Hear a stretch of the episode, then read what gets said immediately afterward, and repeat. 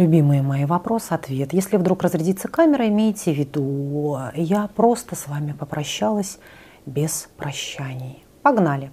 Постоянно соперничаю с другими. Как урегулировать свое состояние? Вот это супер важный вопрос. Почему? Потому что я вас периодически призываю к тому, чтобы вы соперничали. Эта энергия злости, внутреннего спарринга обязательно нужна для победы. Правда же? Обязательно должна быть конкуренция. Вы сами видите, как улучшаются отели, рестораны, да, когда они между собой как-то каким-то образом конкурируют.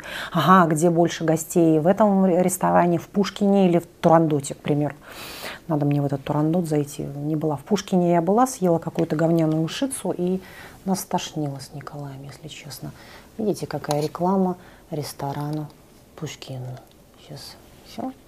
Но зато там было очень красивое. И он говорил, ушицу, как же он сказал, ушицу не сэр только, да, он должен быть, должен был сказать, а сударь, сударь, ушицу, сударь.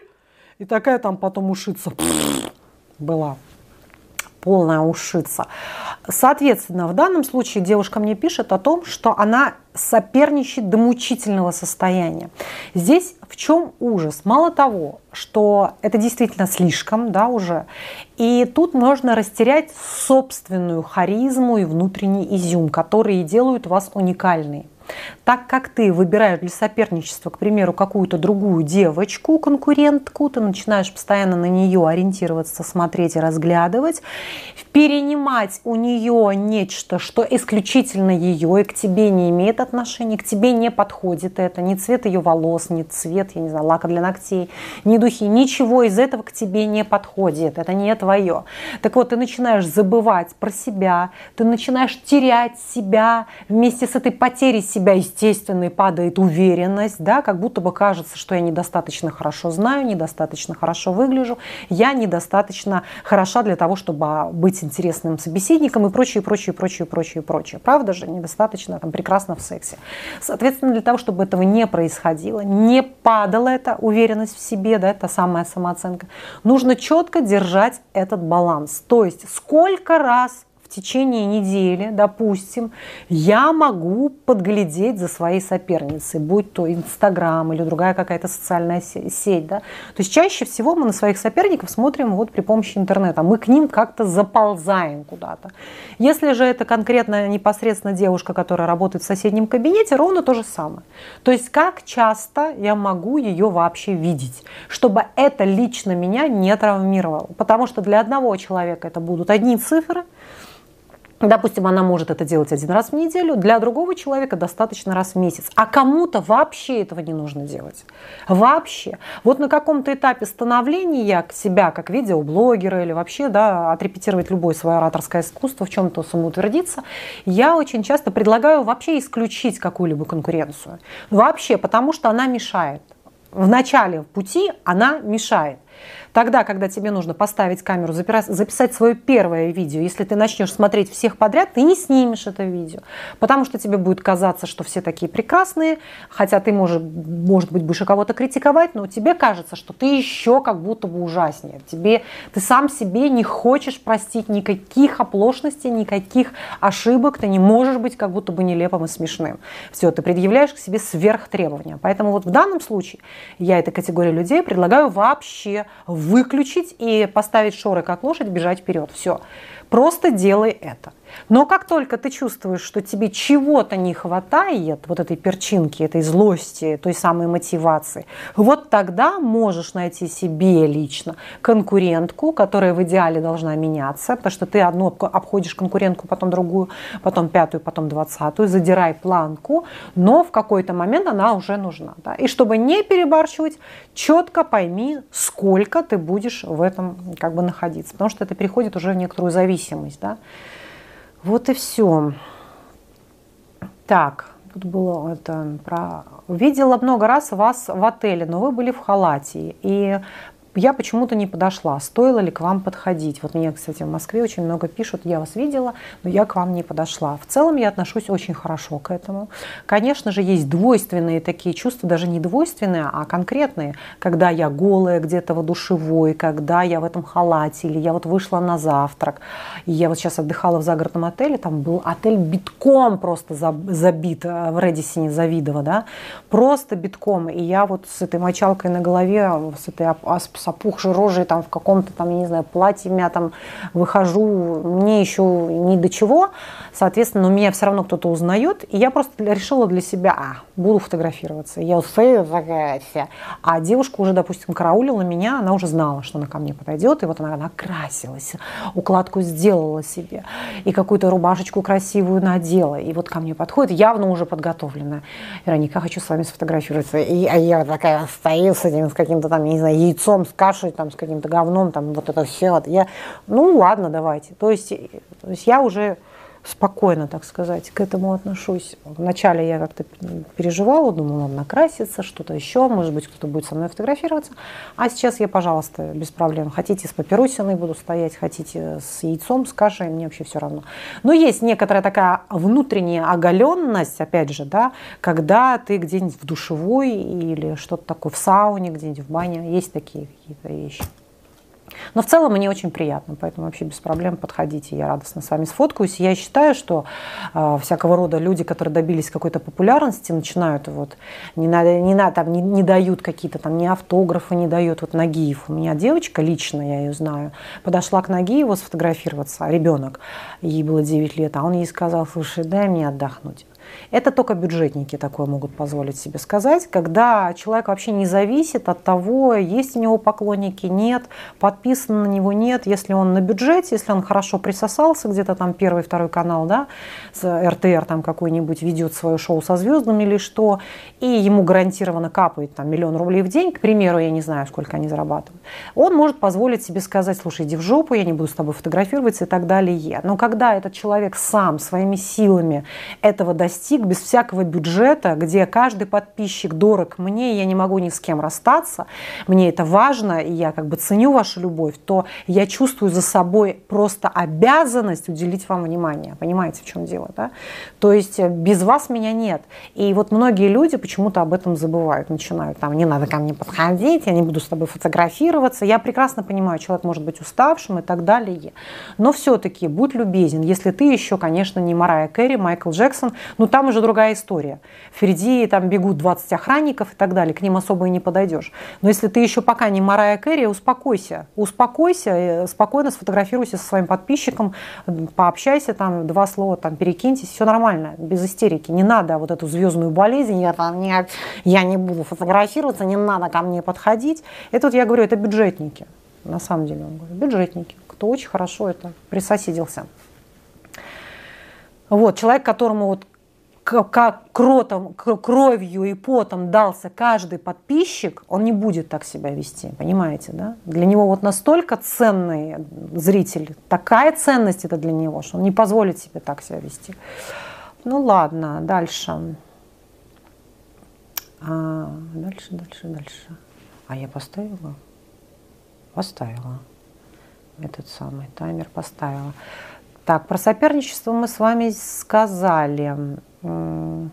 Муж потерял интерес после беременности. Что делать? Это происходит по некоторым причинам. Некоторые мужчины, особенно если были совместные роды, допустим, у меня есть отдельное видео на эту тему, сейчас очень модно рожать вместе, но не каждый мужчина может это пережить.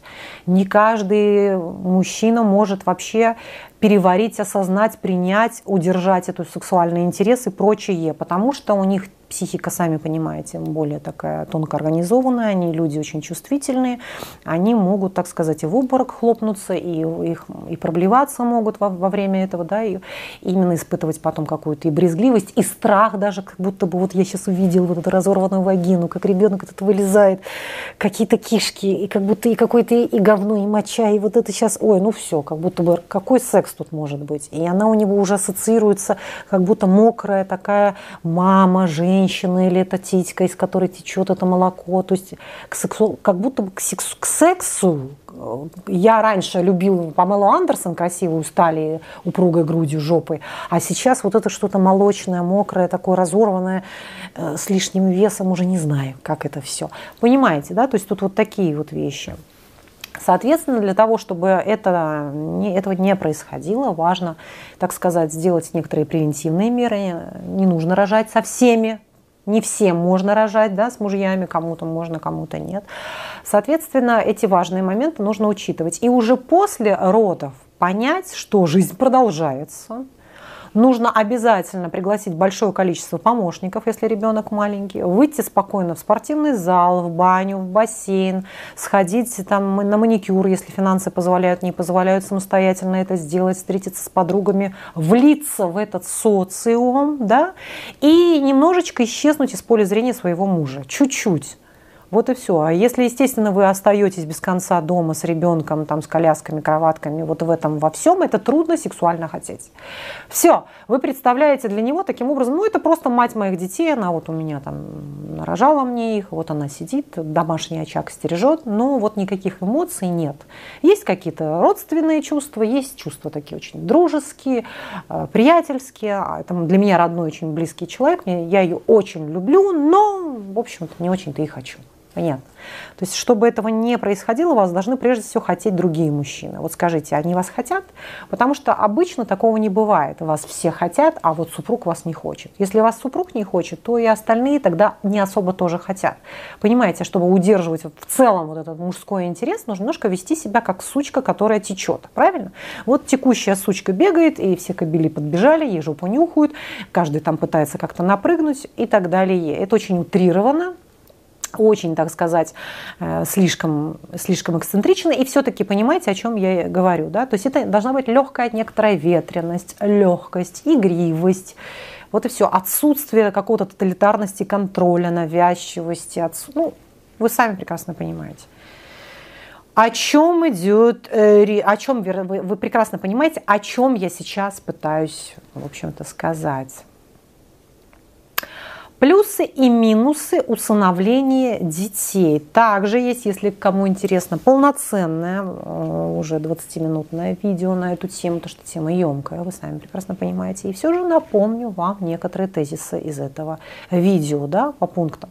Главным образом вы понимаете про минусы, что вы имеете дело с биологической природой, с определенной отягощенной наследственностью, потому что все-таки подавляющее большинство детей в детских домах – дети с отягощенной наследственностью. Там различные заболевания, самые разные, да, как и соматические, так и психические расстройства. Вы прекрасно понимаете, кто родители, кто был папа, кто мама, правильно? То есть это чаще всего алкоголики, наркоманы, это какие-то, или ребенок родился с патологией, его оставили. То есть прийти и взять вот такого сладенького, абсолютно здорового малыша, которого, с которым не возникнет никаких сложностей, ну, в общем-то, равны нулю. Бывают такие. Какие варианты бывают? Бывают так, малолетняя мамашка, рано ей, и она все оставляет ребенка. Бывает. То есть мамашка совершенно здоровая, ну вот ей в 15 лет, там в 15-16 лет этот ребенок не нужен. Ребенок совершенно здоровый, у мамы будут потом свои дети, никакой нет патологии, но это все-таки реже. Да? Когда мы видим детей из детских домов, мы уже видим мало того, что там есть родители, а, заболевания, плюс вот эта длительная депривация, в которой находился ребенок, а, ну нянечка не может всех деток держать на руках. Соответственно, он сидит в этой кроватке, у него начинается развиваться развиваться во всей красе уже аутистические какие-то процессы, правильно? Он и качаться начинает, потому что к нему никто не подходит. Он выключается, погружается в свой внутренний мир, уже играет со своими пальчиками. Все, он выключился. И вот видно, детдомовских детей у них один, вот один на всех отпечаток вот этот какой-то тоски, какой-то вот такой особой глубины, что ли, как будто вот он уже столько увидел, ему вот три года, а он уже смотрит как старичок на тебя, глазами полными какого-то несчастья. Соответственно, вот эти вещи, их нельзя не учитывать. В противном случае будет так, очень многих бывает так. Ой, можно его обратно отдать, он нам не подошел. Понимаете? Ребенок и так травмированный, а он вам не подошел. И вот чтобы не было такого, что он вам не подошел, нужно все-таки учитывать вот эти вещи все. Соответственно, есть сначала такой момент, когда вы встречаетесь с ребенком, просто приходите в детский дом, общаетесь, вы понимаете все-таки, с кем вы имеете дело, а не так, что нате, пожалуйста, привезли, вы даже не знаете, кто это, да, по характеру, в принципе. Потом еще есть такая вещь, как формирование привязанности. Когда ты рожаешь своего биологического ребенка, ты формируешь эту привязанность во время беременности. На протяжении 9 месяцев вы находитесь с ним как единое тело. Да? Это очень важно. Дальше на момент родов – ты рожаешь его 12 часов. После того, как ты его родила, опять же сформировалась определенная привязанность в этот момент. После того, как ты его родила и отмучилась, ты начинаешь кормить его грудью. И здесь дополнительно формируется очень важное объектное отношение, формируется та самая еще ярче привязанность к ребенку. Поэтому мальчик, мамочки, которые пишут в Инстаграме «безусловная любовь» и вешают ребенка, фотографию своего ребеночка. Ну, Пардон, причем тут безусловная любовь. Посмотрите, сколько условий я сейчас назвала для того, чтобы сформировалась та самая любовь, правильно? Столько было условий, мама дорогая. Поэтому любая любовь будет иметь эти условия. Любая любовь условна. И к Богу в том числе. Соответственно, вот это тоже нужно учесть, что не было возможности сформировать правильно эту привязанность. Не было предыстории. То есть, возможно, будет трудно любить так, как вы бы любили биологического ребенка. Это тоже надо учитывать. Да? Такое может быть. Дальше. Э, сложности какие еще могут быть?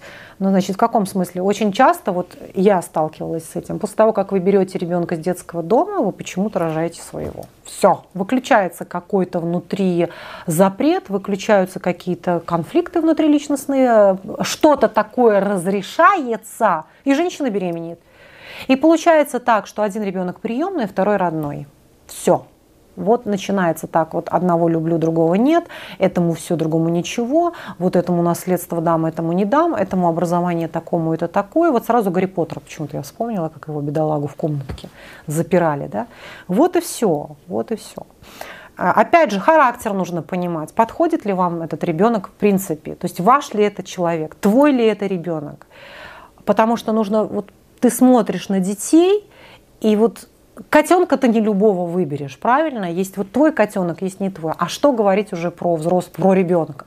Тем более, если речь идет уже взрослых, о взрослых детях, да? Ну вот. Соответственно, это я говорила о нюансах, которые нужно учесть. Про плюсы, ну что сказать? Ну ты можешь вырастить себе очень близкого человека. Человека, которого будешь любить ты, то есть у тебя получится дарить эту любовь, а, получится принимать эту любовь. Да, это при условии, что все сложилось как нельзя лучше, да, все, все сложилось очень даже благоприятно. Соответственно, это прежде всего любовь. Вы даете друг другу в дальнейшем и поддержку, и принятие какое-то, да, и вы даете очень-очень очень-очень-очень такие родственно теплые отношения, пожизненные. Ты создаешь действительно большую полноценную семью, когда ты берешь этих детей. То есть э, ты в дальнейшем, там у тебя есть общие там праздники, ритуалы. И это все как будто бы наделяется особыми смыслами.